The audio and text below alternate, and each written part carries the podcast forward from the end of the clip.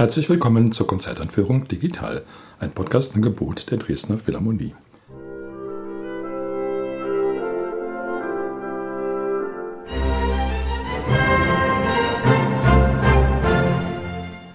Mein Name ist Albert Breyer, ich bin Komponist und möchte Sie in die Konzerte am 11. und 12. Juni einführen. Auf dem Programm stehen zwei Ballettmusiken, die zweite Suite aus Romeo und Julia von Sergei Prokofjew und Parat von Erik Satie, sowie das Violinkonzert Still der britischen Komponistin Rebecca Saunders. Die Dresdner Philharmonie spielt unter der Leitung von Maxime Pascal, Solistin ist Caroline Wiedmann. Romeo und Julia ist bestimmt eines der berühmtesten Dramen der Weltliteratur. Es ist nicht nur in Shakespeares Originalfassung bekannt geworden, sondern in unzähligen Bearbeitungen, eben auch musikalischer Art. Es gibt sehr viele Romeo und Julia Opern. Es gibt eine große Sinfonie von Hector Berlioz, die sich dem Thema widmet. Und man kann sagen, dass sehr viele von diesen Adaptionen auch sehr erfolgreich gewesen sind diese Geschichte, die ist einfach nicht tot zu kriegen. Immer wieder ist man gerührt vom Verlauf der Handlung und auch für die Musik gibt es hier ja wirklich sehr viele Anknüpfungspunkte. So wundert es einen auch nicht, dass der Plan von Sergei Prokofjew, da ein Ballett zu komponieren, auf Grundlage der Geschichte auf allgemeine Zustimmung stieß und Prokofjew machte sich an die Arbeit. Aber das Ergebnis war dann doch so, dass zunächst einige Schwierigkeiten auftraten. Nämlich als Prokofjew die Ballettmusik vollendet hatte und sie zum ersten Mal in einer Probe erklang, da waren die Zuhörer alles andere als begeistert. Der Saal, der leerte sich so allmählich und aus der schon festgelegten Premiere wurde dann nichts. Prokofjew ließ sich aber nicht ermutigen. Wie öfter in solchen Fällen stellte er zwei Suiten zusammen aus der Musik und die hatten dann etwas mehr Erfolg. Die Uraufführung fand aber dann doch nicht in Russland statt, sondern in Brünn, in der Tschechoslowakei damals. Und es dauerte eine ganze Weile, bis sich die Musik dann überall durchsetzen konnte. Wobei auch die Suiten eigentlich immer beliebter geblieben sind als die originale Gesamtfassung mit Ballett. Das ist aber einigen Ballettmusiken so, dass sie eigentlich als Orchesterstücke überlebt haben. Selbst Strawinskys berühmter Sacre du Printemps wird öfter im Konzertsaal aufgeführt als wirklich auf der Bühne getanzt.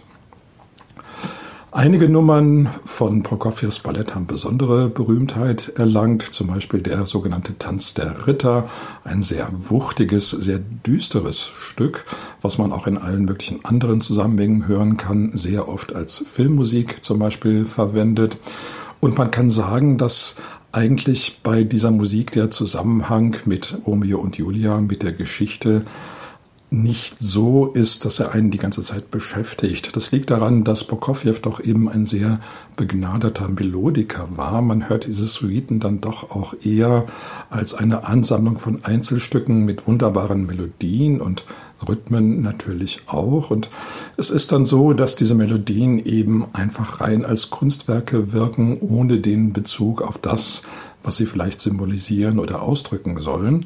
Das ist ja gar nicht so schlecht. Es eröffnet vielleicht sogar eine weitere Bedeutungsebene. Man könnte unter anderem auch denke ich mal, diese Suite ganz trennen von der Romeo und Julia Geschichte und es würde immer noch wunderbare Musik übrig bleiben, mit der man sehr zufrieden wäre. Also sozusagen eine Sinfonie, wo man sich dann auch ganz andere Geschichten dazu vorstellen könnte, ganz andere Bilder.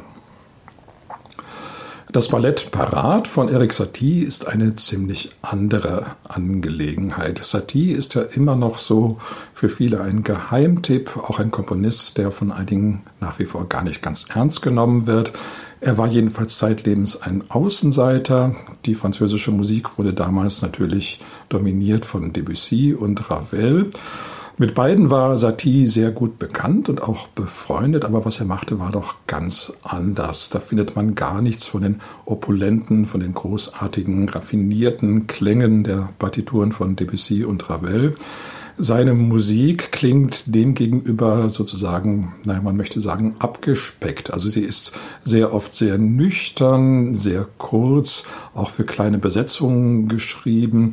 Satie hat einmal den Plan geäußert, man solle also seine Musik betrachten wie Möbelstücke und er wolle auch solche musikalischen Möbelstücke oder Klangtapeten produzieren, also keine großartigen Werke, die die volle Aufmerksamkeit verlangen, sondern eigentlich eher Musik, die auch im Alltag vorhanden ist. Vielleicht hat er auch schon vorgeahnt, dass er in unserem Alltag überall auch ständig Musik erklingt, vom Supermarkt bis zum Flughafen. Da möchte man Satie natürlich nicht einreihen unter die Komponisten von solch wirklich billigen Klangtapeten. Er hat schon seine ganz spezielle Art, sich musikalisch auszudrücken, die auch in Parat fühlbar wird. Er hatte damals das Glück, die Zusammenarbeit zu finden, sowohl von Jean Cocteau als auch von Pablo Picasso. Und diese beiden großen Namen haben ihm schon sehr geholfen. Er lebte in sehr dürftigen Verhältnissen in einem Arbeiterviertel, ziemlich weit vom Zentrum von Paris. Da wanderte er aber jeden Tag hin und abends wieder zurück. Und man kann sagen, dass er in seiner Lebensweise wirklich eine Art Mönch war. Also fast asketisch Natürlich nicht unbedingt nur freiwillig, er hatte einfach wenig Geld und Picasso und Cocteau waren dann so großzügig, ihm einen großen Teil des Honorars zu überlassen. Das Stück hat eine etwas merkwürdige Geschichte parat. Da geht es um Zirkusdarsteller, die aber keinen Erfolg haben und dann auf der Straße ihre Kunststücke vorführen und hoffen, damit das Publikum anzulocken. Aber auch das gelingt ihnen nicht so recht. Picasso hat da ganz großartige Bühnenbilder entworfen und auch Figurinen, Verkleidungen, Masken, alles Mögliche. Die sind zum großen Teil heute noch erhalten, zumindest in Abbildungen. Und das hat schon das Publikum dann doch sehr angelockt. Also ganz anders als in der Geschichte des Balletts strömte das Publikum dann doch dahin. Und parat wurde so eine Art, naja, schon so ein kleiner Skandal-Sensationserfolg. Die Kritik war im Allgemeinen wenig begeistert, auch von Saties Musik nicht. Aber das Publikum fand es dann doch sehr originell. Sowas hatte man eigentlich noch nicht gesehen. Parat ist ein eher kurzes Ballett aus einzelnen Nummern, die auch selten mehr als zwei Minuten dauern. Da gibt es aber einige Sachen, die sich Satie hat einfallen lassen, die dann doch das Ganze zu einem etwas Besonderen machen. Zum Beispiel die Instrumentation. Da gibt es so originelle Instrumente wie Pistolen, ein Lotterierad, eine Schreibmaschine. Das klingt auch heute ja noch ein bisschen avantgardistisch und man denkt, das sind eigentlich alles Sachen, die dann frühestens nach dem Zweiten Weltkrieg so in Schwank gekommen sind. Nein, das gab es auch damals schon und Satie war eigentlich der Erste, der diese Art von seltsamen, aus dem praktischen Leben gewonnenen Instrumente eben auch anwendete. Das Ganze nennt sich ein realistisches Ballett und wenn man so will, hat ja auch die Verwendung von solchen Instrumenten etwas, was man als realistisch betrachten könnte. Das passt ja auch gut zu dieser Idee der Möbelmusik, dass also alles teil hat an der Musik, nicht nur die Instrumente, die klassischen, die von den Musikern jahrzehntelang geübt werden, bis sie dann perfekt beherrscht werden, sondern einfach auch zum Beispiel eine Pistole, nun ja, deren Gebrauch man doch ziemlich schnell lernen kann. Bei der Schreibmaschine dauert es etwas länger, aber Satie schreibt da glücklicherweise nicht vor, dass man etwa bestimmte Texte schreiben soll. Es gibt noch ein Stück auf dem Programm, das Violinkonzert Still von Rebecca Saunders, einer in den letzten Jahren sehr erfolgreichen britischen Komponistin, die in Berlin lebt. Das englische Wort Still hat eine große Fülle von Bedeutungen. So die Grundbedeutung könnte sein, trotzdem eine Nebenbedeutung, die auch sehr wichtig ist, lautet noch. Dann bedeutet es durchaus auch still, also ich hatte einen Lehrer in der Schule, der behauptete, still würde auf keinen Fall still heißen, weil er uns einbläuen wollte, dass es eben hauptsächlich trotzdem oder noch heißt.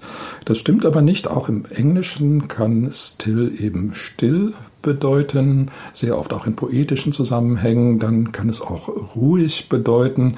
Man spricht auch von Filmstills, also Einzelbilder, die dann eben aus dem Film herausgeschnitten werden.